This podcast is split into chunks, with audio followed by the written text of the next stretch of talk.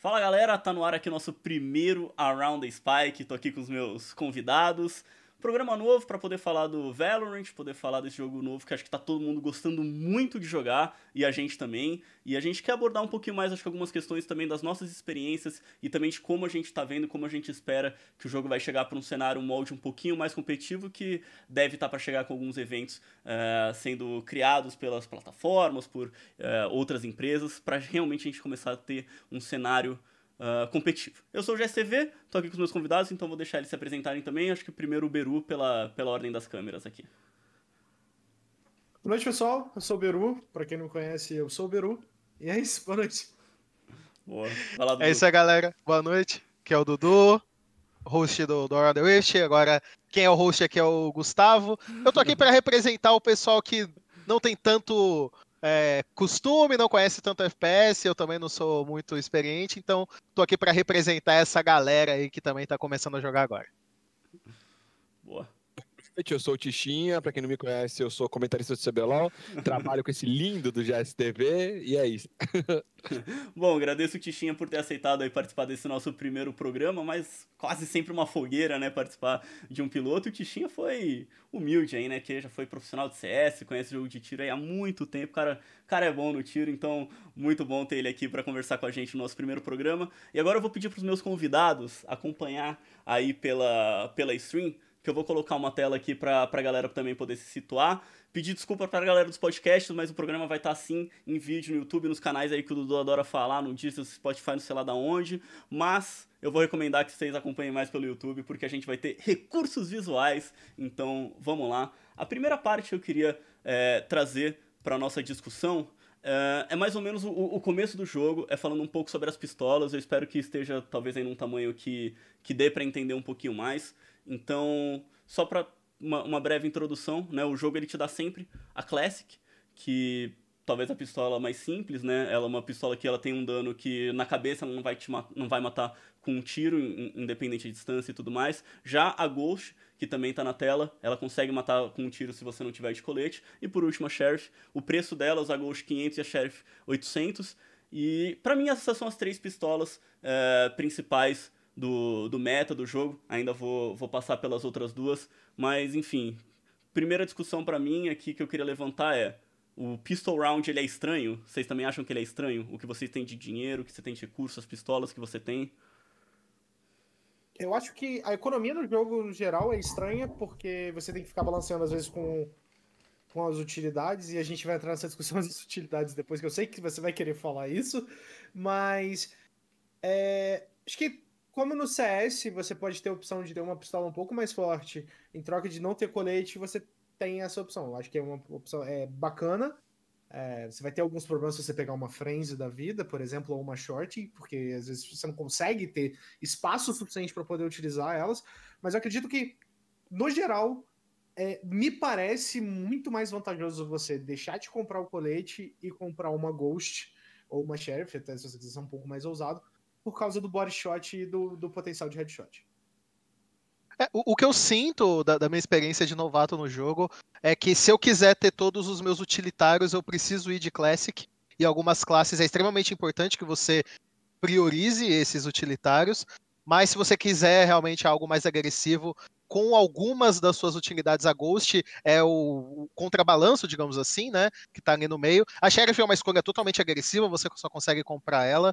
Então, do que eu vejo, basicamente a escolha de pistola está atrelada também com a escolha de classe que você fez no é, que é uma parada. É, pra mim, a Classic ela é muito pior que, por exemplo, a Glock do CS. Tipo, não tem comparação. Acho que por isso no CS os TRs preferem até ficar de, de Glock. E close range ela é muito forte, a Classic eu não sinto isso. Mas uma parada uhum. que não tem ninguém fazendo, eu espero que competitivamente façam, que é o que fazem em outros FPS, é drop, até no pistol. Cara, eu posso comprar uma Ghost pro GSTV e ele pegar colete, skill e ir de Ghost com a dropada. E eu, e eu me virar, sabe? E só de Classic com, com algumas coisinhas, querendo ou não, para ele ser um carry. Isso é uma parada que acontece muito no competitivo do CS, às vezes com uma P250, que não existe uma arma muito parecida, né, aqui no, no Valorant ainda, mas eu acho que é algo que a galera vai começar a trabalhar e a própria Riot vai começar a dar uma atualizada. E sobre a Sheriff, para mim, ela tem que ser mudada, não é? Para mim é impossível a Sheriff dar um HS e não matar, tipo, ela tem que matar. Não importa a distância. Isso pra mim tá muito errado. É, tem que ser igual a Eagle, velho. Pegou na cabeça, mata. Tá lá de longe, dá um Hum. tiro no cara e não mata. Dá 145, é, pra mim é muito ruim. É, até porque é uma arma com. coisa que você falou- Pode falar aí, pode falar. Pode, pode falar, desculpa. É porque uma coisa que o Tinha falou sobre a Classic e a Glock, é uma das piores coisas pra mim na Classic é, é o fato da, da cadência dela, o spray ser muito espaçado em alguns momentos. Você perde o controle muito grande, muito fácil, ou você fica extremamente metódico no tac, tac, tac, ou você não vai ter o mínimo controle. Então, é, a Glock, pelo menos, ela tem um pouco mais de estabilidade nesse ponto. A, a Classic, você pode argumentar o que seja, que a Glock pode ser pode ser arminha de chumbinho no CS, mas a Classic, mas pelo menos é uma arminha de chumbinho que, a- que acerta o alvo. A Classic de vez em quando você nem consegue. Eu não joguei o CS, mas qual, qual é o pente? Quanto que é o pente da Glock no A CS? Glock tem 20 balas, cara. Ah, É, tem- eu sinto. Até teve, a gente jogou uma partida agora há pouco, acho que foi o Melão ou o GSTV que comentou isso. Melão. Uhum. É, uma, a- a- uma das questões da Classic também é que ela tem muito pouca bala, cara. Acho que é, o pente dela deveria ser um pouquinho maior também. É, É, uma é parada porque que dá pra fazer com ela é combar o single com o burst, coisa que não dá pra fazer com a Glock. Dava, mas não dá mais. É, e você consegue dar quatro tiros muito rápido. Isso é muito bom, mas concordo com vocês. Tem, tem tipo, 12 balas, é pouca, é pouca coisa. É, o que me parece é que ah, ela sendo a arma básica e também a arma básica dos dois lados, isso te força realmente a comprar uma pistola. Eu acho que. Assim, não sei quem, quem chegou a testar mais, quem, quem tava jogando se, se chegou a testar bastante, mas o, o pistol eu acho que ele tem muitas maneiras de você comprar, né? Você pode comprar colete com utilidade, você pode comprar uma pistola, como o Tinha falou, acho que existe essa questão de explorar também você é, fazer um drop. Acho que a Ghost, ela talvez seja um pouco melhor do que a Sheriff, porque no pistol você não vai estar com colete, né, acima do... ah, talvez necessário com 150, não sei se a Sheriff entra tão bem assim, mas é, eu também acho, acho que a Classic ela ainda está um pouco abaixo. Mas o que, que vocês acham também do, da questão ah, do dano ampliado no tiro na cabeça? Porque, assim, para as pistolas, por exemplo, uma Ghost você consegue matar com headshot no, num cara sem, sem nenhum escudo. Já a Classic, o headshot ele ainda não é tão bom, né? Quase sempre a gente tem um headshot que tá sendo aí três vezes o valor do tiro normal, mas, por exemplo, na Ghost é um pouco, um pouco maior ainda do que esses três vezes. Vocês acham que, que é um valor adequado? Como é que vocês veem essa questão de talvez pistola e headshot ainda? Eu acho que- Ah, fala, fala, Pode-. Ah, não, não pode ir, pode ir. Que- Eu acho que assim, a pistola que, ela que o jogo te dá de graça, né? Que no caso é a Classic, é, é bacana você ela não dá HS e não matar, sabe? Tipo, o HS dela não dá 100 de dano. A grande diferença do, do CS é que os CTs começam de USP e os TRs de Glock. E, tipo, já é uma vantagem pro CTs, porque a USP ela vai te matar com um tiro só e a Glock você vai ter que, tipo, ficar dando duas balas, pelo menos. Ou se dá um HS de longe, você não mata. Então, acho que eles o Valorant acerta um pouco nisso. A pistola que dá pra todo mundo, ela é uma pistola, entre aspas, ruim e não dá HS. Acho que a questão do HS, o resto que eu tenho que reclamar é só da xerife mesmo. Porque do resto eu acho que tá, tá bem ok, assim. Acho que a Uhum. Ghost matar mais de 100 e menos de 125 tá ok, mas a xerife me tilta bastante. O, o recoil da xerife também não te irrita um pouco, não, Tisha? Eu tenho a impressão que ela sobe muito. É Não, normal, pior que não me irrita. Muito a Deagle mesmo. Não, É. é, foi fácil Eu fui jogar com a. Digo esses dias de CS e eu achei pior a Digo do que a xerife. Tava mais, mais fácil jogar com a xerife do que com a, com a Eagle. Uhum. É, é o normal de esperar de uma arma de alto calibre que nem, que nem essa. Esses canhões de mão, eles normalmente têm um recoil maior, mas tá tudo bem, dentro do padrão. Não, pare- não me lembra muito como foi o revólver no início do CS, que ele tinha um.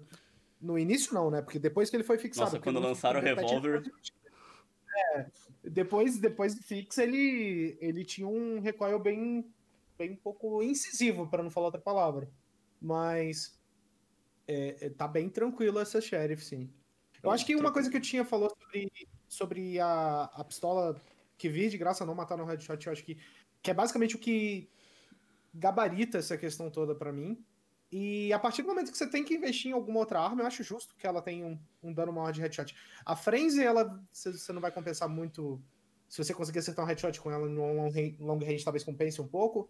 Mas é, cada uma vai ter uma característica ali que vai valer a pena para o investimento. Acho que, tirando isso, só o problema do, do, do spray da, da Classic que me incomoda. E de resto todo tá bem tranquilo.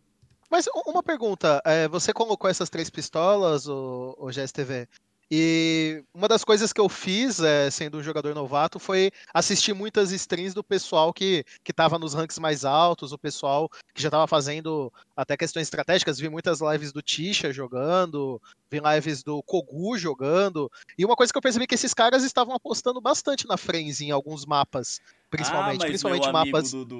Você, Ah, você pode ser surpreendido agora, porque eu tenho aqui a Frenzy também, mas Opa. eu, eu coloquei a Frenzy e a Short porque eu acho que elas são um pouquinho mais é, juntas, né? Porque elas, eu eu acho que ela é mais um assim, um high risk, high, high reward, entende? Porque a Frenzy, ela tem um, um pente que não é tão grande assim, hum, por conta de quão rápido ela tira, e a Short você necessariamente tem que estar próximo do, do adversário para conseguir causar um bom dano. Eu acho que assim, pra mim, no momento, o grande ponto da Frenzy é você conseguir comprar ela e o colete 1, pelo custo dela. Então, talvez a Ghost deveria estar nesse mesmo custo, porque você poderia comprar os dois. Pra mim seria um buy muito simples de ser feito, sabe? E aí, quando eu comecei a jogar, eu também fui na Frenzy, justamente por conta desse, desse custo. E estão aí agora na tela. Você quer continuar, Dudu, falando dela? Não, então, é, é simplesmente porque eu, eu percebi que essa era a escolha que alguns jogadores faziam, principalmente em alguns mapas ou em algumas posições de mapa que eles iam fazer trocas à distância. Então me parece que eles escolheram a Frenzy até mesmo por um controle de spray, talvez. Acho que é, ela você precisa ter um pouco disso para utilizar bem dela. Eu tentei usar, não consegui, mas eu percebi a utilização dela. Já a short, a- as poucas vezes que eu vi, é, foram algumas tentativas de uma posição um pouco mais marotada, como por exemplo a double door na, na bind. Você ficar atrás da porta esperando alguém tentar entrar naquela posição, ela pode matar alguém bem tranquilo ali. Ou mesmo a Jet usando, né? Ela consegue cortar a distância com o E dela. Tudo bem que tem um delay da animação para ela conseguir atirar, mas já vi alguns jogadores tentando fazer essa opção da short para tentar pegar alguém, seja no maroto ou seja num- numa skill. É que eu sinto que são duas pistolas é, bem. Você vai comprar no Eco ou num pistolete, elas não são pistolas. Assim, você pode fazer um round, entre aspas, mais forçado e você vai comprar xerife. Você não vai escolher comprar a Frenzy ou a Short, só se você tipo, não quiser gastar dinheiro nenhum e quiser uma jogada em lugares fechados, porque de longe as duas armas são ruins. É, a Frenzy, o grande ponto dela, ela é muito parecida né, com a CZ que tem no CS. Ela tem um fire rate muito Uhum. alto. Então, tipo, a ideia é que você vai dar 10 tiros no cara enquanto o cara te dá um e você vai matar o cara mais rápido. E a short nesses lugares, no Ruka, né, na Double Door, em lugares é, mais próximos, ela, ela chega a ser muito boa também, mas você mata um e acabou, né? Você vai, você vai ser trocado, porque ela tem dois tiros e vai recarregar. Então acho que a ideia dessas duas armas é isso. é Você, tipo, não quero gastar muito, quero tentar ter uma recompensa mais arriscada, uma jogada mais próxima do adversário. E agora que esse mapa novo, que é um mapa muito longo, tipo, muita coisa aberta, não é, não é tão fechado quanto os outros três, eu acho que elas duas vão sofrer bastante. Eu acho que. Eu acho que uma coisa da Short que é até engraçado é o que você vê. Que a outra skin da Short, a skin da Viper, ela. Ela tem um combo muito bom com a ult da Viper e toda essa situação dela. E isso, pra mim, resume basicamente como ela funciona sem ser. Que, que é exclusivamente em situações específicas em que você vai ter que surpreender seu adversário num, num curto espaço. Então, a Frenzy eu acho que até já vi algumas pessoas jogando que tinham um pouco de, de controle melhor para um, por um mid long range, só que choke point com frenzy short morreu, é isso. Em qualquer, qualquer outra situação eu não vejo nenhuma das duas funcionando muito bem, principalmente com as shotguns desse jogo, que, que depois de uma certa distância elas parecem que estão dando tiro de festim. Então é um pouco, um pouco complicado isso. O que eu sinto da, da short, principalmente, é que, tipo, a maior parte dos ecos que, que eu fiz no meio do, do jogo, eu acho que valia mais a pena eu ter uma short e tentar marotar do que eu ter a própria classic. É, principalmente defendendo, né? É, para avançar é, fica um pouco pior, mas eu acho que a, a short, o ponto dela é que ela é muito barata. Você tem ah, a, a Frenzy por 400, a Ghost por 500 e a Short é 200, sabe? Sheriff 800. Então acho que o custo dela é muito baixo, ah, mesmo dentro do, dos padrões de economia do jogo. Eu acho que faz sentido, né? Porque às vezes vai, ah, beleza, é só 200, vai, eu vou ficar sem alguma habilidade, mas sei lá, não uma habilidade inteira, tá com um personagem que tem três stacks de habilidade. Pelo fato de ter comprado a short, ficar só com duas dois stacks. Beleza, tipo, vale a pena você arriscar num, num round eco, vai que você mata o cara e rouba uma Wanda e consegue guardar coisas desse tipo. Então, eu concordo com você, acho que falta mais a galera reconhecer, cara, é 200, vamos tentar arriscar uma jogada, jogar mais junto, né, e usar mais a short. Ela, eu acho que ela tá balanceada, acho que ela tá bem legal.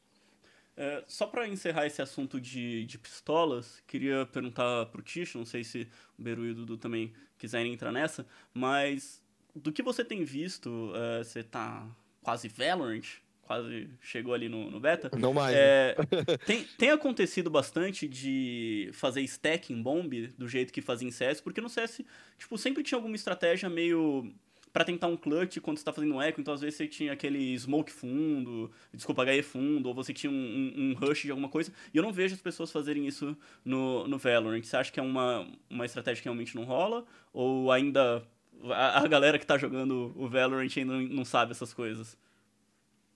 Uh, tava rolando bastante, uh, principalmente no, na Bind. Tem um rush na Bind Echo que vai, vai dois pelo hook e três pelo portal, né? E aí sai todo mundo junto para tentar bater no MF ali. É um rush eco bem bacana, porque sai cinco pessoas, três de um lado, dois do outro, e geralmente você consegue matar um, dois, tirar umas armas mas a maioria não tá rolando. É, é, você vê acontecendo quando tem uns squads fechados que você já jogou contra, são pessoas que se conhecem. Os meninos do Overwatch, o Lico e esses caras, eles estavam fazendo bastante tática desse tipo, arriscando no eco, não, vamos quatro banheiros, sabe, tentar surpreender, mas era mais pessoas que já se conheciam, o pessoal do Point Blank, né, o FZN, etc. Esses moleques, o Joe, eles estavam tentando criar coisas. A galera, quando ela jogava solo, saía, sei lá, quatro Immortal, cinco Immortal, tudo junto, solo, era cada um pro seu lado e e sem tática uhum. nenhuma.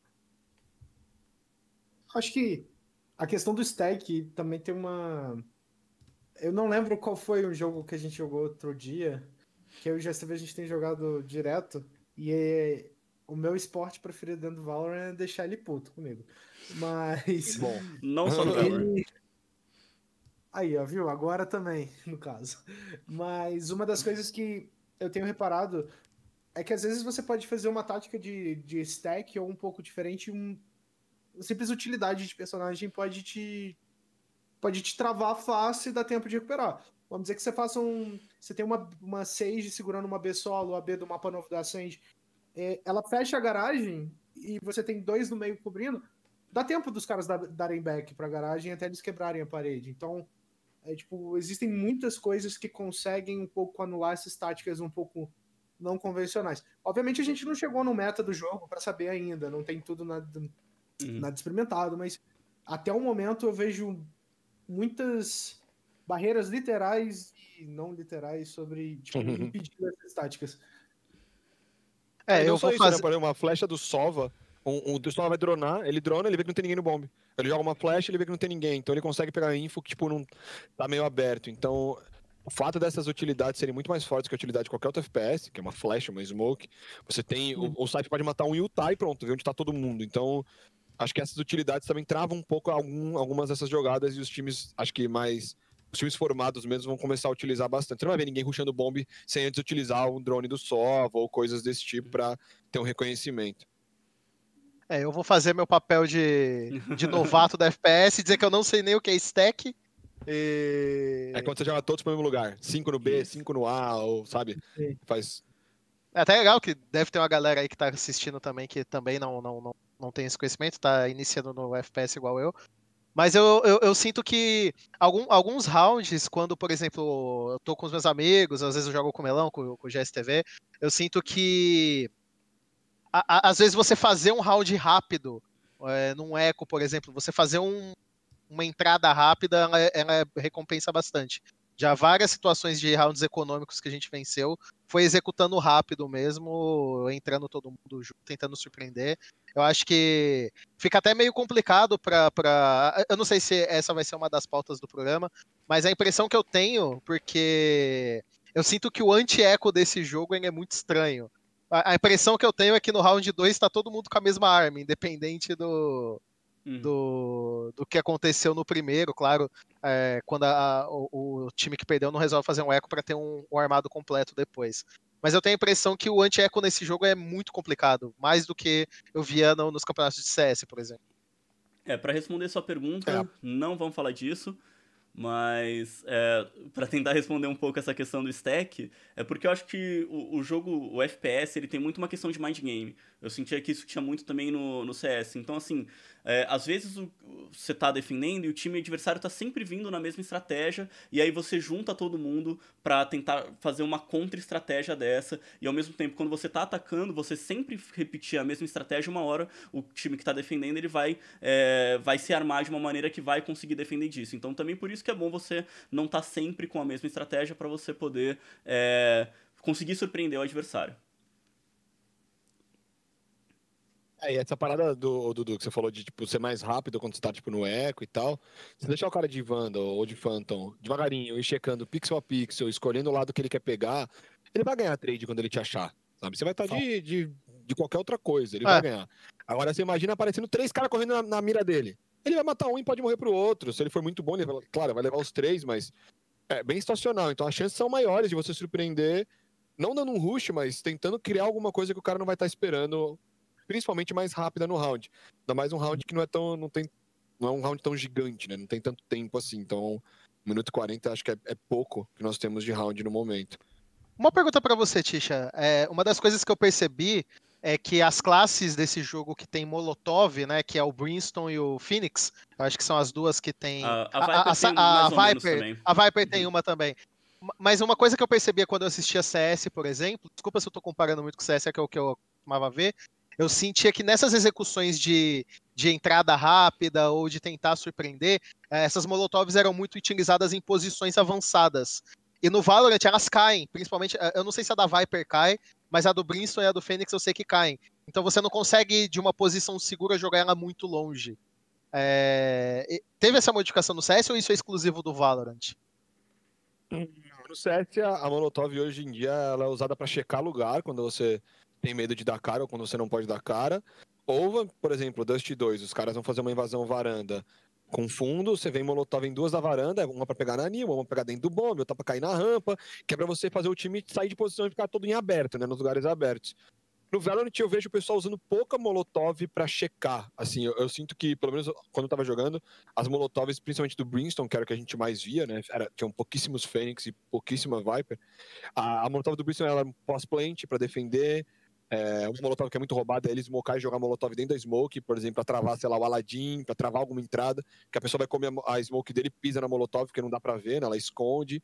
Então, eu sinto que a molotov no, no Valorant, essas utilidades do Valorant são usadas muito mais como resposta do que como iniciadora, sabe? Como é no CS.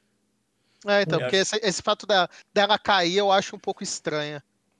Acho que ainda não teve o tempo também de todo mundo estudar essas estratégias assim direitinho, ou mesmo parear quais as classes que, que tem que ter dependendo do mapa. Mas antes a gente sair do assunto de arma, eu trouxe também os rifles, que acho que são as duas armas principais que, que ditam o ritmo do jogo. As diferenças para mim são bem simples, é basicamente o dano que ela causa dependendo da distância. Eu sou um grande defensor da Phantom, mas principalmente vindo do beta, que a gente não tinha o Ascent, que é um mapa muito mais longo. Mas agora, é, com um mapa mais longo, acho que a Vandal, como vocês podem ver, ela dá o mesmo dano, independente até 50 metros, enquanto a Phantom vai caindo. Mas uhum. enfim, falar um pouco sobre elas. Tem o Punch também, então se você acertar, se você acertar uma, uma bala na cabeça, a mira vai ficar completamente desgovernada. Então tem essa, esse benefício também da Phantom, uma cadência um pouquinho maior. O que, que vocês acham que, que vai ser? Vocês acham, primeiro, você acha que vai ter uma arma meta e qual que vai ser se tiver, né? Acho que vai ser a mesma coisa do CS, basicamente, mas o CS é limitado pelo lado, claro. É... Agora você vai ter uma possibilidade dos dois times terem uma M4 e uma AK, por exemplo. Você vai ter posições que jogam um pouco mais longa, como você disse, assim, tem uma, um mapa mais longo. A Wanda provavelmente vai ser muito bem é, priorizada, enquanto entre fregues ou algumas outras posições que tendem a jogar um pouco mais avançadas ou da cara, elas devem pegar a Phantom, porque a gente teve essa discussão outro dia que a dispersão de tiros da Phantom é muito menor do que a da, da Vandal no início, na hora que você está entrando rápido. Então isso acaba ajudando muito. Então eu acho que elas vão ser bem divididas por, por utilidade delas dentro do mapa ou dentro da equipe. Olha, falando de experiência que eu tive com pro players de CS, de, de outros jogos, né, que também passaram pelo CS, 99,9% vai usar Vandal em qualquer situação, em qualquer lugar. É, o fato dela matar com um tiro na cabeça em qualquer distância é muito importante. E todos, todos, todos reclamaram que ela é o mesmo preço da Phantom, então não faz sentido usar Phantom, segundo eles. Né? Uhum. Segundo os pro players, tipo, eu joguei exemplo, com o Punk, que foi campeão da Clutch agora pela W7M e tudo mais, MVP, tipo, um dos melhores jogadores do Brasil de CS. Ele tava falando, velho, não faz sentido, é o mesmo preço. Por que, que eu vou escolher uma Phantom se eu tenho uma Vandal que eu vou matar com um tiro o cara na cabeça, sabe? Que é a mesma coisa da AK-47. Então, enquanto tiver essa, essa divisão de você pode escolher qualquer arma de qualquer lado com o mesmo preço, eu sinto que no momento hum, do, entre pro players, campeonatos, a Vandal vai uhum. dominar. Por mais que eu concorde bastante com o Beru, atualmente estou curtindo muito mais a Phantom do que a Vandal, principalmente depois que lançou. É, não só pelo fato que você falou, Gu, do, do, uhum. dela dar um tiro na cabeça e a mira ficar desbalanceada, que eu acho isso bem roubado. É, mas eu tô conseguindo controlar um pouco melhor a Phantom pro meu estilo de jogo. Mas eu tô achando que a galera vai mais na Vandal mesmo. É, eu joguei bastante com as duas, né? Quando eu, eu, joguei no beta, eu só jogava de Phantom. Aí teve um pequeno patch durante o beta que eles ajustaram algumas questões da Vandal, eu comecei a jogar com ela. E, então eu sinto exatamente isso. Na distância, a Vandal é muito melhor, mas eu que sou um jogador novato, eu, é muito mais fácil controlar a Phantom do que a Vandal. Eu acho que para pro players faz sentido a escolha da Vandal sim, mas eu acho que para skill cap a Phantom é uma escolha melhor, digamos assim. A Phantom parece ser uma arma mais, mais fácil de você controlar quando você não manja tanto de, do jogo como é o meu caso, principalmente. Eu sinto que de Phantom eu consigo acertar mais tiros, por exemplo, do que eu consigo acertar de Vandal. É, não, é isso mesmo. Acho que a galera que, que tá começando agora vai com certeza preferir Phantom. A Nicole mesmo, que é 9 em FPS, os amigos dela e tudo mais, a maioria curte bastante a Phantom que é uma arma mais, mais tranquila. Eu, particularmente, estava jogando muito de Vandal, muito, mas muito de Vandal, até eles atualizarem e lançarem um jogo. E eu não sei porquê, parece que, na minha opinião, pioraram a Vandal. Eu tô curtindo mais a Phantom no momento. Tem uma coisa muito engraçada das duas que é a, é a mira.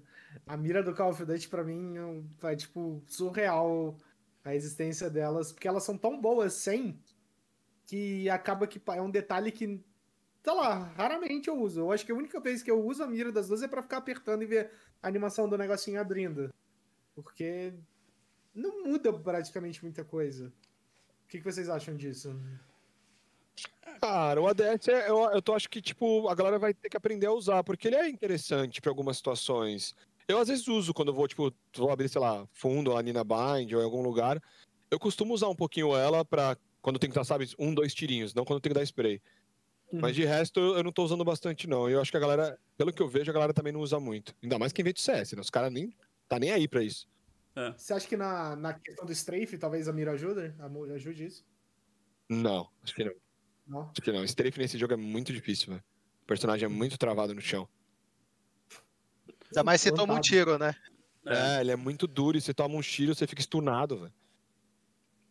É, até pela, pela imagem que a gente tá ali na stream, dá pra ver é, a diferença do, do modo secundário, né, do modo zoom, porque você tem menos redução. É, você tem uma, na verdade, você tem uma redução na dispersão, então uh, o quanto que os tiros eles se separam, eles vão para mais distante de onde está sua mira é um pouco menor, mas a cadência de tiro também é, diminui até consideravelmente. Então as armas elas atiram de uma maneira mais lenta, para você conseguir ter uma mira um pouquinho mais travada, não necessariamente para você conseguir ter uma visão melhor, porque acho que a visão ela, ela é boa dos dois modos. O que eu acho que, assim, das duas armas eu ainda tô sentindo agora que parece estar no momento que a Riot está experimentando.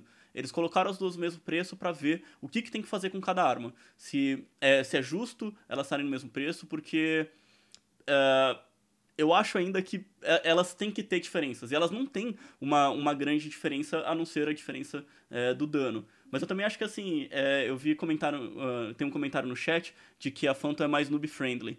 Eu concordo, mas eu acho que assim, não é por isso que a Phantom é arma de noob. Não é porque ela é um pouco mais fácil de você tirar e tem um recoil melhor que quem tá jogando com ela é, é, necessariamente noob. Porque eu também acho que ela tem pontos positivos e ela também tem, tem coisas boas. Eu acho que parecido com o que a gente teve durante um bom tempo da M4 a 1 no, no CS. O recoil é mais simples. É, e vai ser muito de costume, né? Eu conheço, tem pro player aí de CS que tá, só joga de Phantom, não gostou da. E a Vandal, achou a Vandal mais difícil do que a AK, por exemplo, e não curtiu, uhum. sabe? E o cara só joga de Phantom, é o que você falou, não quer dizer que, entre aspas, uma arma mais fácil, o cara vai ser pior jogando com ela, acho que não tem nada a ver. Não, não, o, jogo, o jogo começou agora, não tem. É. Tem isso, não, calma. Muitas, a gente tá no patch 1.0, literalmente a partir de agora muita coisa pode mudar e o feedback desse tipo de coisa talvez, talvez ajude muito. Então, é, e talvez entre em outras armas, né? Uhum. É, é, tipo... eu acho que a variedade de armas hoje, de rifles, principalmente rifle de assalto, especificamente, é muito baixa. É muito baixa. Você tem do, três, um que é um de 2,100, que é Bulldog, que eu não sei se que eu não consigo colocar na mesma categoria, porque ela é muito pior. Eu prefiro comprar o Spectre do que o Bulldog, mas tipo, falta, por exemplo, o que foi uma Famazo, o que foi uma.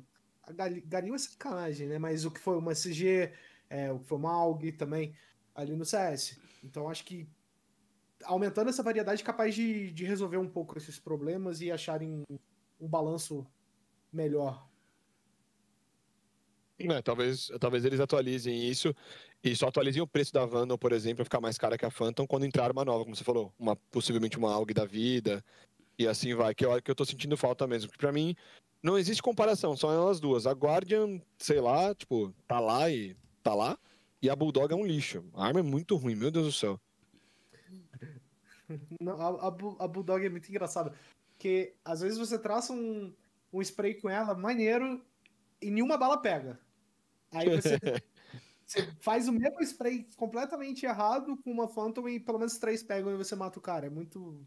É tipo, sei lá. Não tem como explicar direito. A Bulldog parece que você só consegue atirar se você realmente usar o ADS. Que ela é. fica um pouquinho melhor, mas mesmo assim eu acho que ela não compara com os outros rifles.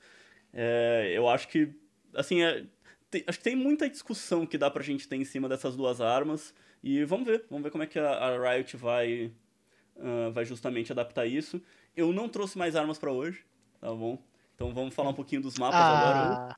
É, ah. então, se quem quiser falar um de, de Marshall, de Operator, de Spectre, que a gente já tá aí dando trash talk em todas essas outras armas aí, a gente, a gente fica pra próxima. Vamos falar agora do mapa novo, do, do Ascent. Uh, primeira coisa, é um uhum. mapa muito mais longo do que os outros que a gente teve durante o beta, então ele tem diversas posições que a distância é, é, maior. Claro que ele tem ainda algumas posições mais fechadas, ele tem posições menores, mas principalmente eu acho que é um mapa mais longo, que era uma coisa que eu estava sentindo falta. Vocês já conseguem ver é, algum, algum meta para esse mapa? Porque nos outros eu já estava começando a sentir que tinha algumas coisas mais predefinidas, como você marcava e tudo mais. Aqui eu ainda estou uh, testando as coisas, queria saber de vocês. Cypher meio. Pra mim, a única coisa definida desse mapa é Cypher meio. Acabou. Porque... A outra coisa para mim é totalmente CT esse mapa. É muito Não. mais fácil.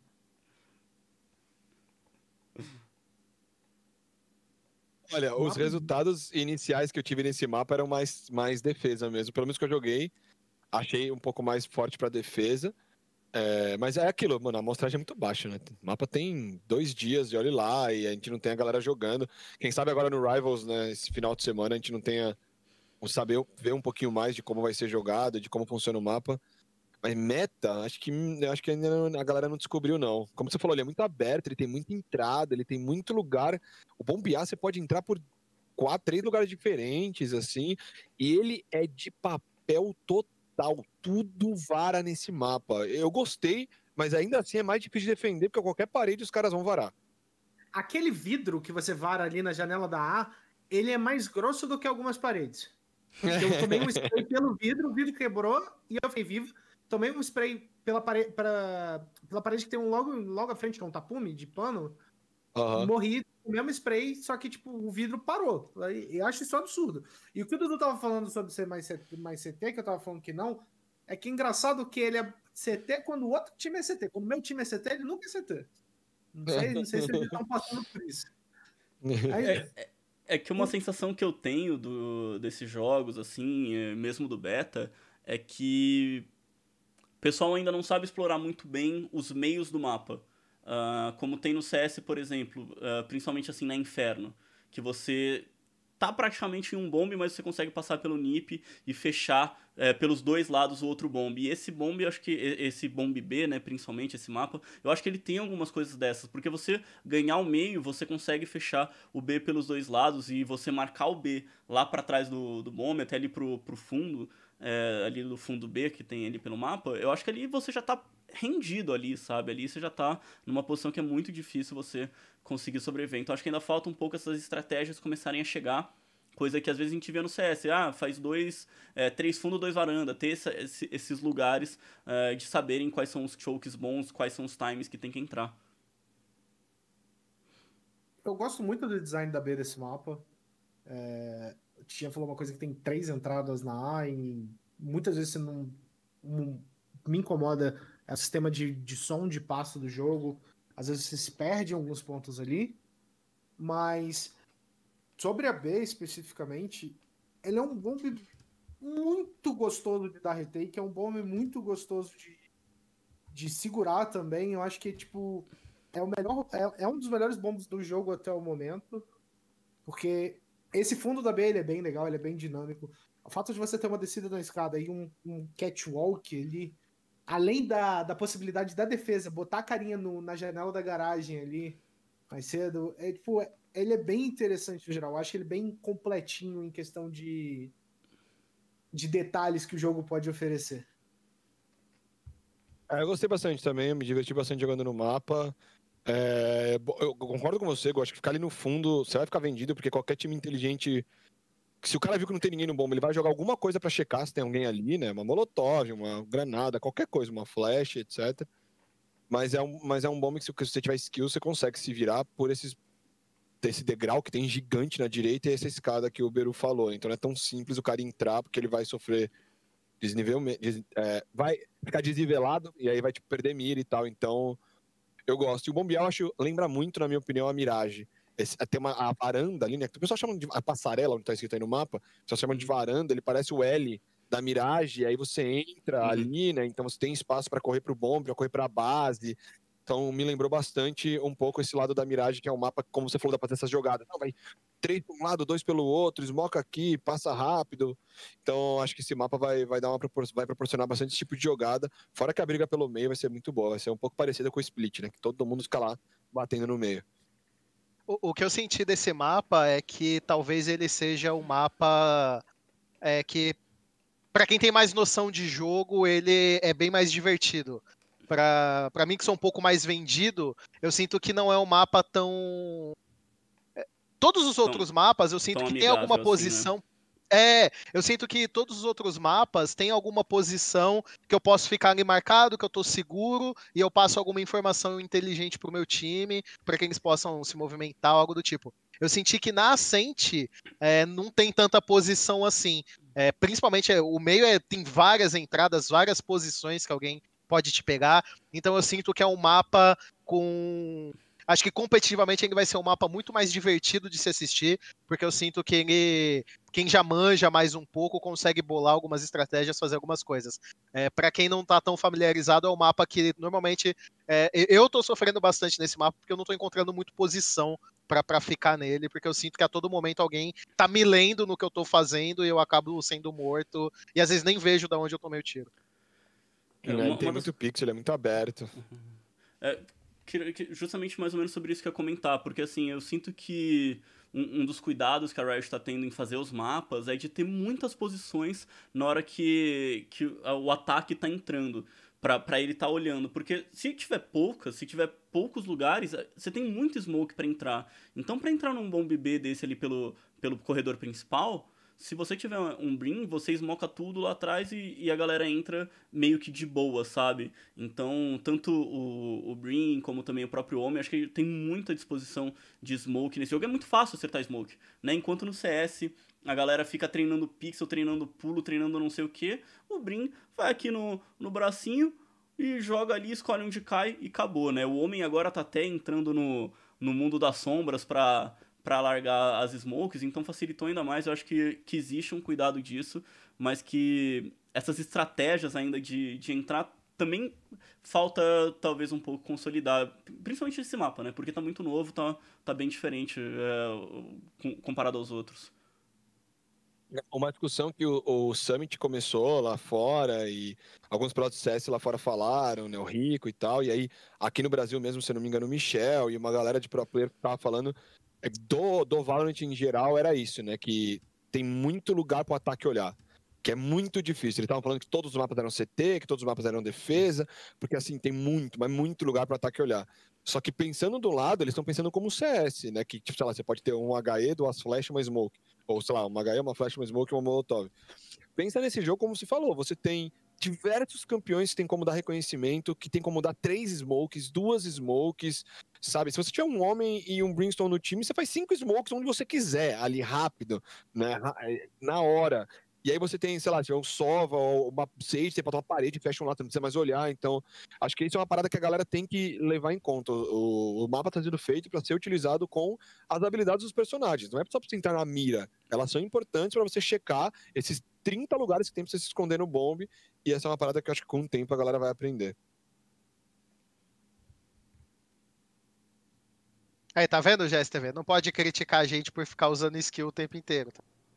Não, tem que usar skill. Eu tô brincando. Eu usar skill eu tô brincando. É que o GSTV pega muito no meu. Eu tô aprendendo bastante com o GSTV com o Melão. E o GSTV pega muito no pé quando eu tô jogando com ele. Porque várias vezes eu sou morto, sei lá, com, com a orbezinha na mão ou com a cura na mão. Aí ele, ele, ele, ele, tem o jeito dele de, de puxar a orelha, que é. Rapaziada, é um jogo de tiro, vamos ficar com a arma na mão aí. Então eu escuto isso bastante do, do GSTV. É que você não jogou Mas acho que é isso, né? Beru. Beru sempre morre com a Aprender a usar. Aprender a usar os utilitários, eu acho que. Eu sinto que é uma das coisas. É, parece ser simples, mas eu acho que é uma das coisas mais difíceis. Saber a hora certa de usar as skills, saber a hora que você pode parar para se curar, ou parar para dar um slow, uma granada, enfim, o recurso que você tiver, porque quem, quem vacila nisso acaba morrendo com o utilitário na mão. Sim, é, ele é um jogo de tiro. Oi. Falei. É, Calma, calma, vamos lá. Uma coisa que o Tish tinha falado no início do programa e que eu acho que é válido trazer de novo para isso. O round é, é, rápido, só que ele, dentro desse tempo, desse pouco tempo que você tem para trabalhar no round, ele tem um pace muito estranho, que ou, você fica muito lento ou muito rápido. Então, tipo, às vezes você, né, nessa pegada mais metódica de esperar, vamos, assim, você, você come o tempo do round inteiro. Ou então você, ou então você faz muito rápido e dá overwhelm no seu adversário. É muito estranho, não existe um meio termo.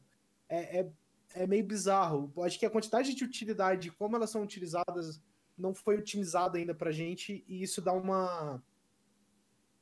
Uma, como é que chama? Dá uma diferença em questão de como a gente vai lidar com o round hoje e como ele vai ser lidado no competitivo, eu acho. Tipo, acho que vai mudar uma, um, a velocidade que ele é jogado. É, eu vejo pouca disputa de orb, por exemplo, algo que uhum. a gente tenta fazer bastante, é pelo menos quando joga, eu acho orb bem, bem importante. Então, criar alguma coisa, ó, vamos fazer duas, duas habilidades aqui pra gente tipo, limpar essa área, pegar a orb, e aí com a orb, tipo, se for o ultimate de alguém, setar para fazer alguma outra jogada, então... Cara, é uma vantagem. Se você conseguir todo round pegar uma orb, você chega no seu ult muito mais rápido e você vai ver depois lá nas estatísticas que você usou seu ult quatro vezes e o cara usou uma, sabe? Então, é outra coisa que eu quero ver os times profissionais trabalhando, sabe? Disputa pela orb, pelo espaço para pegar a orb, para ter ultimate, porque as ults são muito fortes, todas elas são muito roubadas para você limpar, para você abrir. Em round de eco, você não tem dinheiro, se você tiver 5 ults, dá para ganhar tranquilamente, né? Só com as ultimates, então acho que isso a galera ainda tem que também tentar entender. É um jogo diferente, não é um Counter-Strike. O que é bacana nisso é que as orbes elas estão sempre, acho que nas laterais, né?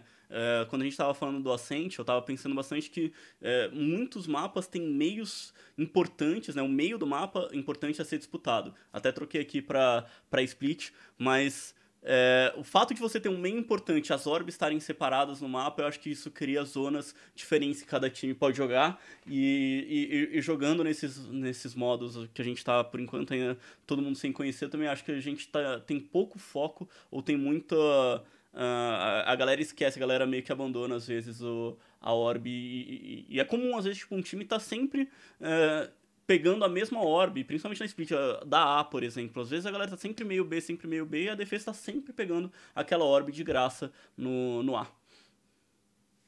Posso falar uma coisa sobre a split? É... Fala.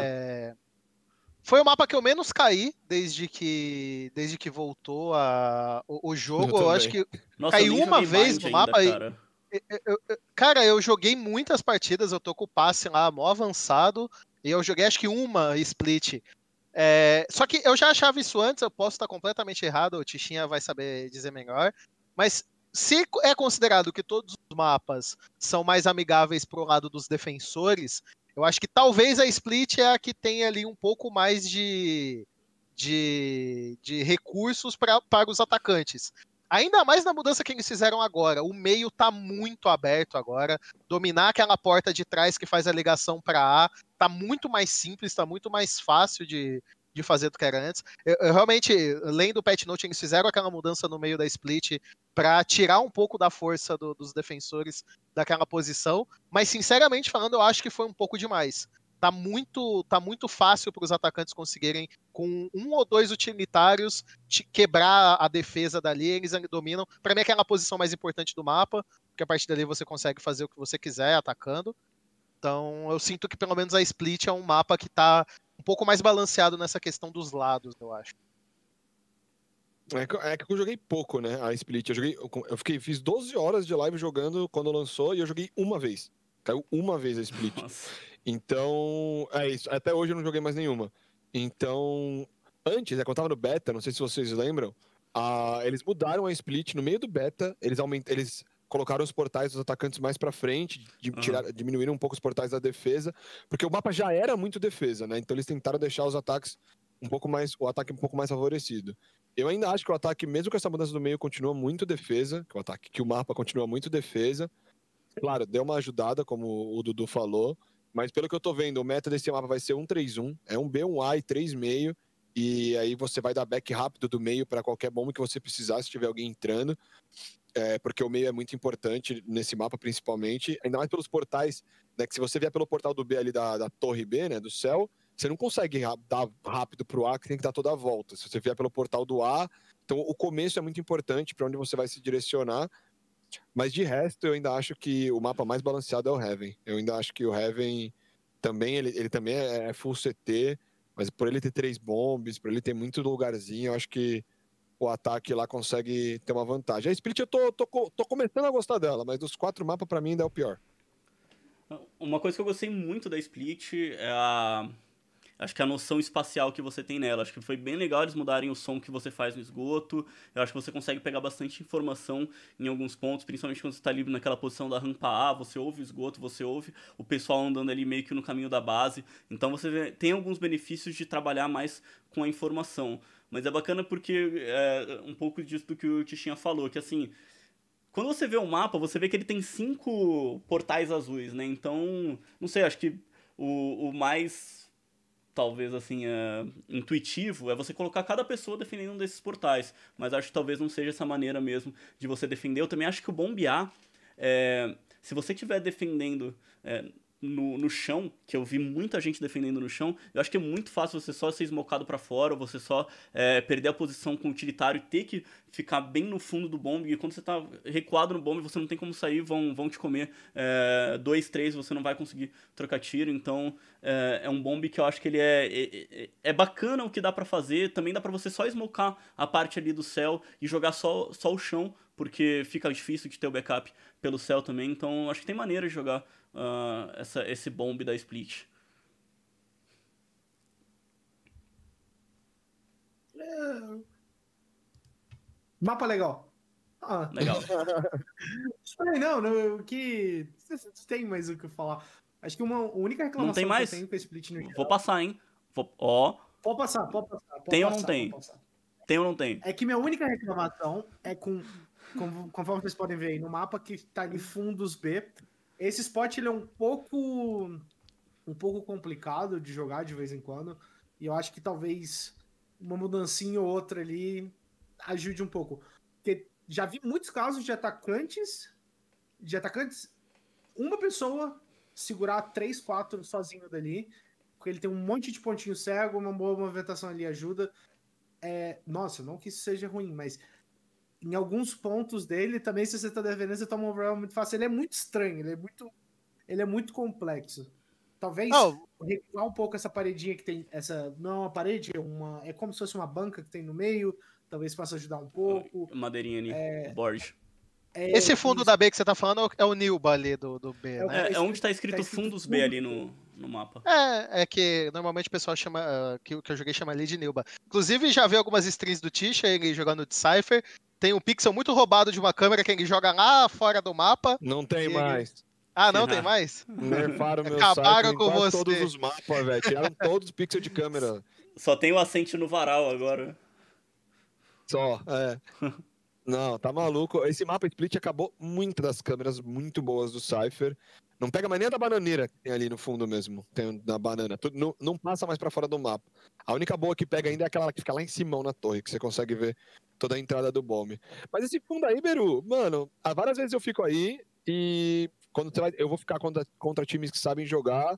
Os caras, mano, vem, sei lá, uma bomba da Raze, vem um robozinho, um bombinho, vem uma flecha do Sova, vem qualquer coisa e me tira do lugar. Tipo, não é um lugar tão simples. Claro, concordo com você. Tipo, se a galera não prestar atenção, ele é muito bom, você fica muito bem posicionado, protegido por uma parede e consegue atirar os caras de lado.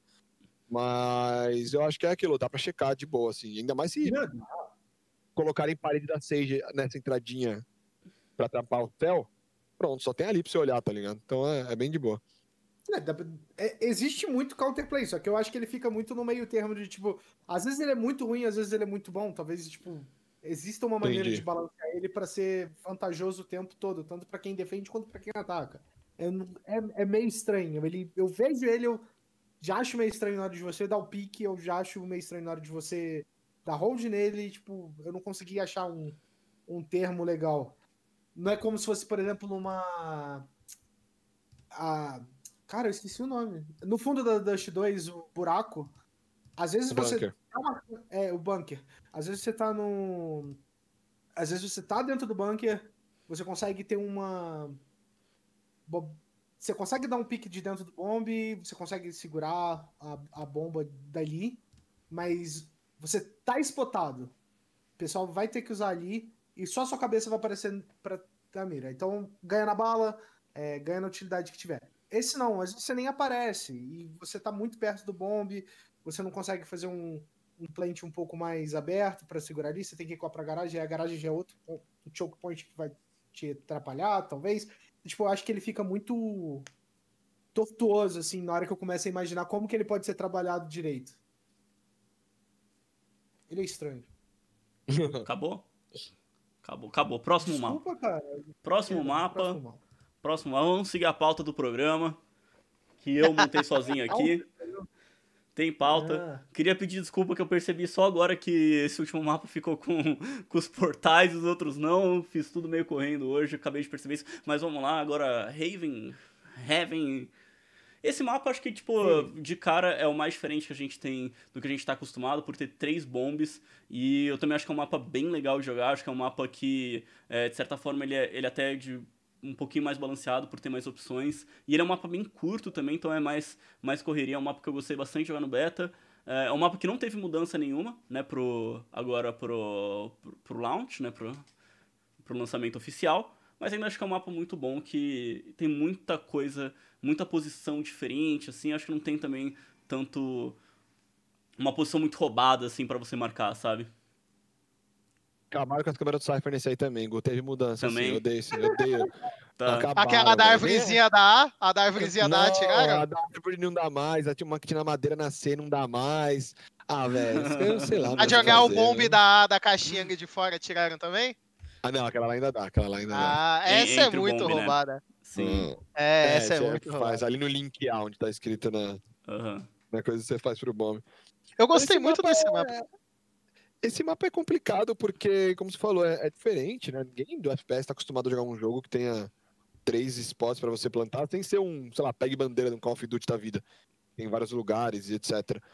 Mas o que eu tô sentindo, pelo menos nos meus jogos, é que, tipo, o Bomb B, ele é como se fosse uma ligação. A galera não vai no Bomb B, porque eles- o Bomb B eu acho que é o, o principal para os CTs, assim, é muito difícil. Porque o TR só tem, entre aspas, um lugar para invadir, né? Os atacantes. Um lugar para invadir. Ou você vai passar pela janela, e aí, meu, aí você já vai estar praticamente na base dos caras. Ou você vai vir pelo meio aqui, pela essa porta, que é um espaço pequeno, e vai entrar no B. Então, sinto que a galera tá ignorando um pouco o Bomb Site B, usando mais ele como uma ligação mesmo pra, tipo, ir pro C e pro A.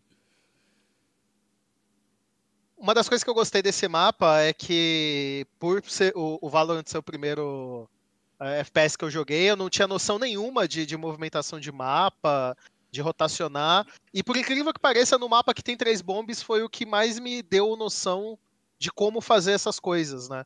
De, por exemplo, eu tô olhando uma posição na, na B, aí algum amigo meu morreu na A, você fazer a movimentação para lá. Eu sei que é uma coisa extremamente banal para quem joga FPS, mas eu acho que para os jogadores novatos é uma das coisas é, não tão intuitivas assim do, do, jogo, de você entender que você precisa fazer isso de uma maneira rápida é, para você conseguir vencer ou ter chance de vencer o round.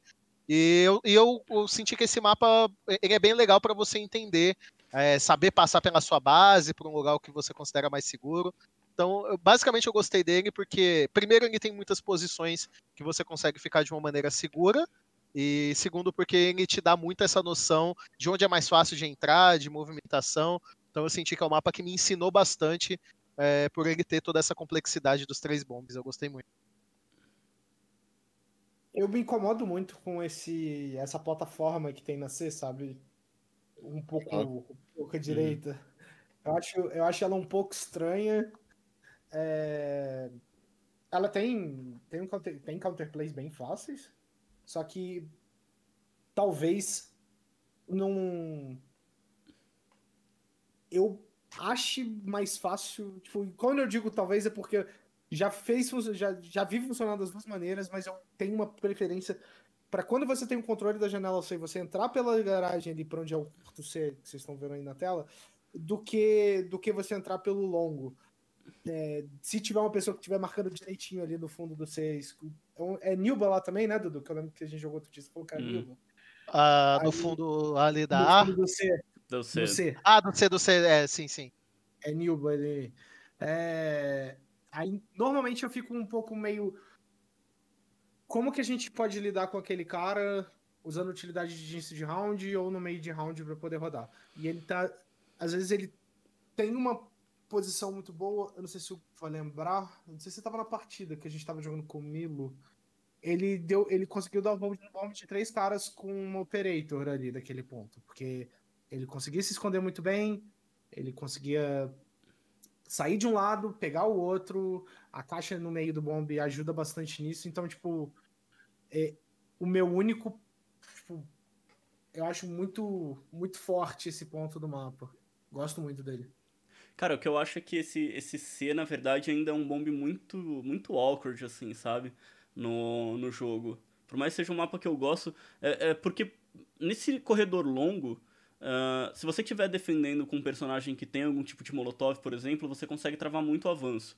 É, mas ao mesmo tempo você entrar é, como os atacantes, você com duas smokes você fecha esse bomb, você ainda deixa espaço para plantar e, e, eu acho que é, é, um bomb que pelo que eu tenho visto a maioria da galera joga no retake e ele não tem muitas posições para você ficar e se proteger legal. Sabe, porque você ficar na plataforma não é muito bom, você ficar na caixa, a caixa é toda vazada, você vai tomar tiro igual, você não tem uma posição que você tem vantagem realmente na defesa. A plataforma ali no fundo você vai ter três caras te abrindo. Então você não tem uma posição que você consiga defender muito bem nesse bombe.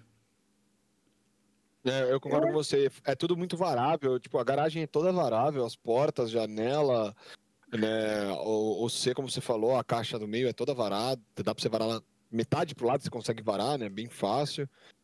O B eu acho muito difícil. O A eu acho um, um lugar bem bacana. É complicado esse mapa. Por um lado que eu gosto bastante, eu acho que, tipo, por você ter um cipher da vida que você pode segurar um bomb sozinho, ele é mais simples para você direcionar mais quatro pessoas para dividir os outros, os outros bombs, né? Mesmo assim, eu acho ele. Eu ainda acho que esse mapa vai virar ataque. Eu não sei porquê. Eu acho que, que a galera do ataque vai descobrir maneiras de entrar mais fácil, de usar principalmente esse meio barra janela aí, o Double Door, né? O Dumbledore, ao, ao seu favor e, e tentar entrar mais fácil. Eu não sei, é um mapa que eu ainda não. Eu, eu gosto, mas não gosto, sabe? Uhum. Assim, só lembrar que todo. Sempre que você for jogar Valorant aí, Se você não assiste tantas streams, sempre que você vê um Cypher nascer, a culpa é do Tichinha. Isso, Hum. porque eu A acho que o culpa é do pra A, velho. É, Eu acho que o, Cy, o, o Metal Cypher vai ser na A e não na C. Mas eu gosto bastante de fazer ele na C. Bota um fiozinho na saída da garagem, um fiozinho na, na rua, smokezinha no pé, câmera atrás, pronto. É, É. E dá pra jogar recuado e colocar dois fiozinhos no bombe. É muito bom também. Um de cada lado, você joga atrás do bombe, deixa os caras entrar. É boa. Aí joga no retake, como já também falou. É, esse é um bom bom de jogar no retake. Eu acho que o A não tanto assim. ah, na verdade, eu- sinto que o A Nossa, quem tem a posição ali do céu, da torre ali, né, fica, fica um pouco privilegiado. Então, se você conseguir só dar hold nisso, eu acho que já tá, já tá show pra você marcar ainda o bombe. Até porque, assim, eu acho que o único personagem. Dois personagens sobem bem, que é Jet e o, e o Homem, né, conseguem fazer essa subida. É, pra, pra dominar a Uhum. torre, mas o tempo que. A Rei também. É que não é tão simples, mas acho que se a galera treinar, acho que vai, Não, não, sabe? sim. É. E, e assim, qualquer um dos três, eu acho que é, no final, enfim, vai acabar perdendo essa posição se tiver alguém marcando. Vamos pro Bind? Esquema é jogar uma parede da Sage ali, ou, sei lá, Ah. na porta ali e travar o lugar.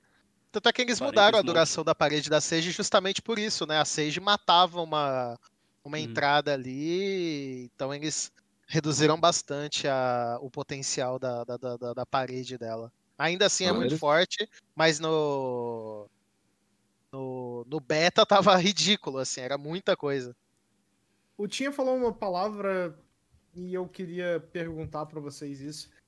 É que a caixa do C é extremamente varável. hum, Igual 90% das coisas desse jogo. Ele tinha falado ainda que a Sandy tinha um bombe de papel. E agora. Bind, é Bind esse mapa, não é? É, Que você mudou agora. Igor. É, sim.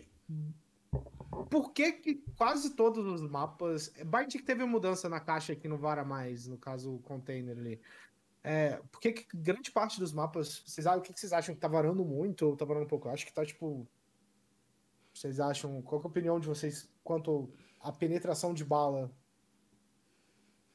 Eu não lembro qual foi a caixa que deixou de varar. A caixa que mudou foi a caixa do bombe do, do Split, lá na B.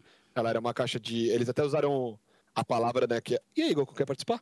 Eles usaram a palavra que era do. Ah, era o nome do, do material da caixa mesmo, eles usaram. E ela virou de metal e ela não vara mais. Mas, cara, eu gosto, eu gosto de ser tudo muito varável. Não sei se vocês chegaram a jogar o CS 1.6. CS 1.6, o mapa inteiro era de papel, você varava qualquer lugar, qualquer. A Nuke, meu Deus do céu, velho. Tinha todas sim. as paredes eram. Você varava de um bom pra baixo, no outro você matava o cara. Tipo, era um bagulho bizarro. E eu sinto que é muito inspirado no 1.6, todos os mapas do, do Valorant. E eu tô curtindo. No momento eu tô curtindo. Ou por mais que eu possa ser varado também, eu acho que é muito bacana eu conseguir ter spots e ser inteligente em alguma jogada. Tipo, às vezes só no som eu consegui varar o cara e, e tirar vantagem pro meu time. É uma coisa também que você consegue informação, né? Porque você posiciona um, um, um tiro que vai varar uma posição que o cara pode estar defendendo, você descarrega um pente, você atira e você sabe que. Ou, se você não matar o cara, você pelo menos tirou ele dali, que não vai ter alguém ali. Então acho que é mais uma maneira de você fazer estratégias de check. Aqui o último mapa que a gente tem pra falar hoje, a Bind, também tem uma mecânica muito nova que é o teleporte, né? Isso. é, não sei se tem algum outro FPS, mas pra mim realmente bem novo.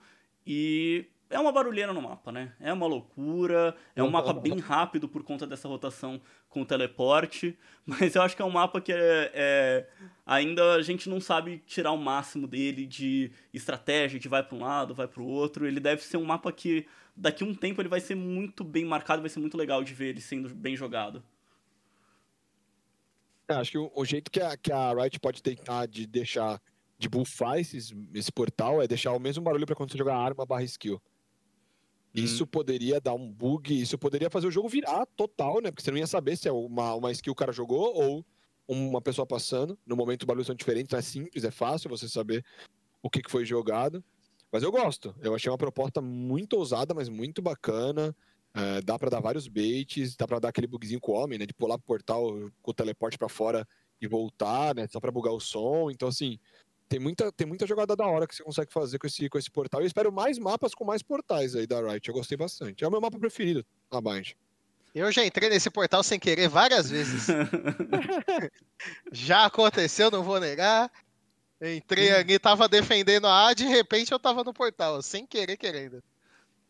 Nossa, quando, quando rola um clusterfuck de smoke no meio, você se perde ali, cara. Tá maluco. Eu tomei um fake, gente, esses dias. Uma que os caras estavam fazendo. Esses dias não, já tava, tava no. Tava no beta ainda. A galera foi no Ruka ali, né? Fundo em Ruka, tava fazendo barulho, não sei o que, não sei o que lá. Pegou e passou. Tipo, a gente tinha visto dois no Ruka. Passou três pelo portal do fundo, né? Vai voltar pro banheiro. Mano, a gente falou, voltou, voltou, voltou, voltou, voltou. Rotacionamos todo mundo, não tava nem aí. Ficou dois ali no fundo ainda, os caras entraram B, plantaram B. E a gente tava todo mundo lá tretando com os malucos da A jogando coisa, sabe? Só que sim, precisou de muita gente para fazer esse fake acontecer, porque os caras passaram em três do portal. Né? E eles tinham que ter dado informação pra gente, pra gente meio que cair, que eles teriam voltado. Então, acho que esse tipo de jogada tende mais a acontecer por ser o mapa que proporciona isso. E é uma coisa diferente que a gente não vê muito em FPS. É uma é dinâmica muito legal no geral. É, no, no Overwatch não me lembro de ter nenhum também. CS, obviamente, não tem. Não, teleporte no Overwatch é só de skill, né? Mas uh, dessa maneira uhum. também. De um mapa assim, liberado. É, sei lá, talvez no Quake, talvez, sim, talvez. No Quake tinha, é. se eu não me engano. No Quake tinha os portais, assim, que você passava e ia pra outro lugar, sim. Uhum. É, então talvez. O Halo competitivo, se alguém quiser considerar, também tinha. Mas é, é uma dinâmica muito legal e eu acho que vai, vai ser interessante ver. Vai ser interessante ver como que o pessoal vai usar no competitivo, porque é, você falou de tomar o fake e o Dudu falou sobre entrar sem querer e a gente, tipo. Não você, no caso, mas eu sou muito emocionado quando eu escuto o barulho do, do portal e já, já penso em rotacionar, vou ficar esperto. E como que isso vai estar nos caras que já sabem jogar o jogo direito, sabe? Tipo, como que isso vai vai mudar a questão de exposição de mapa e tudo mais. Vai ser legal, vai ser legal de ver. Hum, é. Informação nesse mapa é bem importante, pra você não tomar esses baits e não saber quem rodou, quem não rodou. Eu tomo vários baits que às vezes o cara morre na boca do portal e o corpo morto dele passa no portal. Eu acho que tem alguém passando, é horrível isso. Eles tinham que mudar isso. Esconde o corpo, né? É, o corpo cai assim, passa no portal, aí faz barulho, vrum, aí fala, passou, passou. É, uma das coisas. Uma coisa que eu acho que não é muito bem balanceada nesse mapa são as orbes de ultimate, porque a do banheiro, eu acho que ela tá bem posicionada, mas a outra do fundo é uma posição muito muito estranha, muito distante, eu acho, assim, do mapa, sabe? É, para quem tá atacando, ele é, é, o spawn é muito longe, para quem tá defendendo é um pouco mais perto, mas é, é, é, muito longe, acho que, do, do centro da ação. Não sei se eu, meu time não sabe jogar fundo ou se é uma, uma um fato mesmo, sabe? Não, mas a diferença de, de do, do, próprio portal ali, para quem tá defendendo, ela tá praticamente do lado da, da, da onde abriu. E para quem tá atacando, uhum. a distância tem que passar ali por aquela. É, por aquele chafariz ali, é, ali é. e subir aquela rua inteira. Então, de fato, é, é. para quem ataca, ela é muito longe mesmo. E o Tisha comentou da importância das orbes, né? Então talvez a posição daquela ali tenha que ser até revista. Eu é, que... A orbe do. Fala, fala, Biro. Não, não, pode, pode falar. Não, eu ia falar que a orbe do fundo, é, eu cheguei a fazer uns testes, os meninos estavam jogando. Tipo, se você tá na defesa e você vai direto pra orbe, você só vai tomar se o cara fizer alguma coisa para se impulsionar para ir, pra ir pro uhum. fundo te ver. For uma jet, uma raise, alguma coisa assim.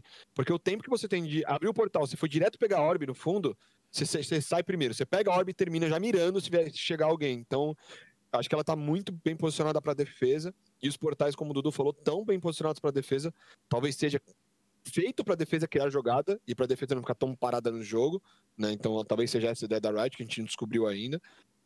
É, mas é, mas as orbes, principalmente essa da B aí, ela tá muito mais para defesa assim.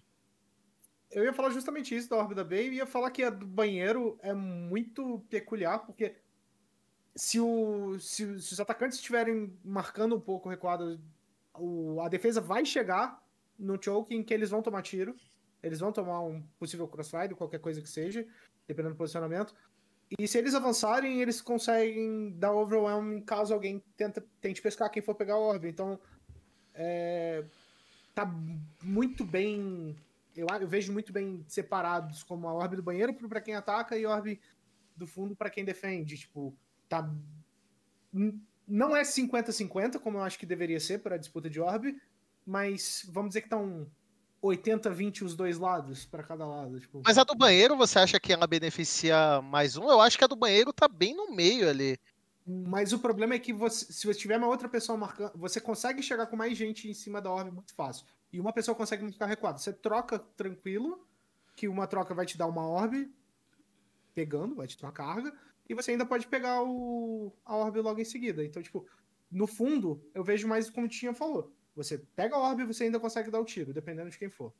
É, no banheiro, não. No banheiro, você vai ter que dar um pique com dois, ou um só, se o cara for suficiente no time que está defendendo para poder contestar aquilo direito.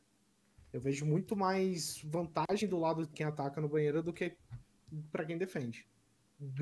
E é exatamente o contrário na, na, do fundo. Acho que tem, acharam um balanço engraçado. É, só que, só que eu acho eu, eu concordo com você, acho que a orb do, do, do banheiro ela é melhor pro ataque, só que ela não é tão boa quanto a orb do, do B pra defesa. É, a hum, proporção é mais é, desbalanceada.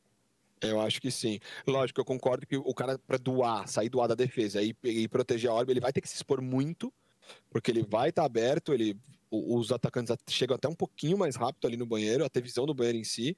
Então, mesmo assim, ainda se eles forem dois, eles conseguem proteger. Lógico, o, do fundo a gente tá falando aqui, o cara pode proteger, né? Uma jet, alguma coisa, usar um, um dash rápido, chegar ali Agora mesmo com a Reina, jogando uma flash rápida, ela consegue segurar, ganhar tempo. Mas. Mas na proporção ainda, ainda tô um pouquinho com o Dudu. É um pouquinho mais pesado a orbe do, do fundo aí pro CT. Beleza? Falaram? Beleza. Falou, Beru? Falou? Beleza. Falou, falou. Falou tudo que você queria falar, Beru? Quer falar mais alguma não, coisa? Não, não, não falei não. É, eu gostei muito, muito mesmo da skin da Marshall de florzinha. skin de florzinha. Gostaria de fazer um pedido especial para os Games para botar mais skins de florzinha, porque eu sou apaixonado com skin de arma de florzinha. E é isso aí. Tá bom. Tá ótimo. Tá bom. O Mark, o Mark Barry escutou aqui. ele, ele, ele, assiste ele o programa, ele assiste. É, ele, ele, ele, já escorregou o Prime aqui na live. escorregou, escorregou sem. é, Foi exatamente isso. Não, aconteceu mesmo. ai, ai. Bom, gente, então acho que é isso. É, foi um prazer tê-los aqui para o nosso primeiro Around the Spike. É, queria agradecer mais uma vez a participação do Tichinha. Eu, durante o programa, eu tava pensando se a gente vai fazer isso semanalmente, eu não sei. Eu acho que a gente tem que fazer conforme for tendo assunto, então vamos ver os campeonatos, vamos tentar trazer sempre conteúdo aí, discutir, conversar sobre o Valorant, sobre o, jogo novo, acompanhando também talvez um pouco os patches, então vamos vendo. Para mim foi um prazer estar participando dessa discussão, entender um pouquinho mais o jogo, conversar com vocês sobre o jogo. Então tá aí espaço para vocês também desejarem uma boa noite para todo mundo. Queria agradecer a presença do Tinha também. Muito obrigado, Tinha. Você é uma máquina de jogo de tiro. Ter sua presença aqui é ótima. E queria agradecer também ao Dudu pela confiança para poder começar a produzir o Around the Spy. Eu tô aqui como mero convidado pro primeiro só, não me esperem que eu nem sei dar tiro. Eu sou no também... baço, eu também não sei o que eu tô fazendo aqui. A gente vai descobrir daqui a pouco. E queria desejar minha sorte, boa sorte pro GSTV, que é ele que vai tocar esse projeto. Eu, eu vou fazer igual o host do ATR Pirata. Vai começar e depois vai largar. é, exatamente. aproveitou, aproveitou polêmicas da comunidade em relação a guidelines da empresa para poder sumir. Perfeito. Legal. Mas é isso, é, o, o, projeto do, do Around the Spike é mais uma das maneiras que, que nós estamos fazendo de criar conteúdo, retribuir todo o apoio que a comunidade do, do ATR tem nos apoiado, com o PicPay, com as doações, com a própria divulgação que vocês fazem. Então, nós estamos revertendo isso. O ATS, como vai ser a sigla, é, é, é um desses, desses produtos que estamos trazendo por um investimento que o pessoal ajudou a fazer no canal. Então, espero que vocês gostem. O, o GSTV vai tocar esse projeto. É, lembrar daqui a pouco também já começa o Around Runeterra, o Lunácio, que e o Léo Mané fazer aí um programa semanal sobre o o Legends of Runeterra. Então fiquem ligados, a live vai cair, mas às 8h30 já deve voltar aí com o Around Runeterra para que vocês possam. Quem gosta do joguinho de cartas aí, tem toda a galera fazendo a, os patches, as mudanças nas cartas, enfim, tudo isso. E é isso. Obrigado por assistir. Até a próxima. Eu gostaria de agradecer a todo mundo que me convidou aí, né? O GSTV, o Dudu, quero falar comigo. Obrigado pelo convite, obrigado pelo carinho. É, desejar boa sorte no programa do, do nosso lindo GSTV. Nesse ATS que é feito no Discord, né? Mas tudo bem, capa. É, agradecer a galera que, que assistiu aí, todo mundo que está comparecendo, que está principalmente acompanhando bastante conteúdo de Valorant, que que eu tô criando e que eu sei que vocês também vão continuar criando. GSTV é bom, velho. GSTV vai pegar Valorant, que não vai chamar Valorant, mas GSTV vai pegar Challenge quando lançar, tenho certeza. Dá muito Melhor tiro. que o melão. é. o melão é complicado, mas tudo bem. Esquece o melão. E de resto é isso. Obrigado a todo mundo que acompanhou. Valeu demais quem tá me acompanhando lá. E espero que vocês continuem dando uma força aí pro Around the Spike. É isso aí, galera. Vou uh, fazer um último agradecimento só. Obrigado a todo mundo que acompanhou.